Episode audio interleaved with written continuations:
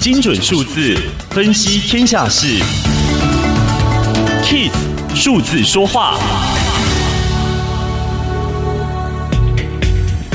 二零二零年底，闪电打炒房后，天下杂志分析了人口迁移与实价登录资料，去除交易量过低者，分析八十四区的五年房价成长率及人口净迁入率之间的关系，并且观察政府打炒房后的二零二零年第四季成交量变动状况，选出了成交量仍是成长、投机交易可能比较少的二十三个刚性需求区。台北市各区人口都是净移。出万华房价下跌，大同文山的交易量开始萎缩。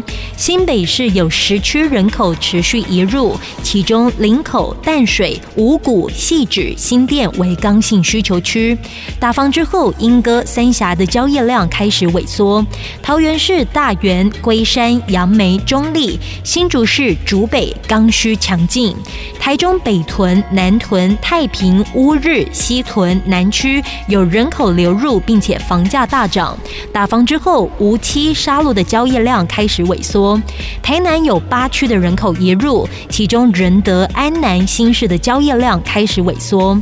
高雄的鸟松、左营每坪均价已经来到二十一万。前金、冈山、新兴三民区的人口呈现净流出。楠梓、大寮交易量有受到打房影响。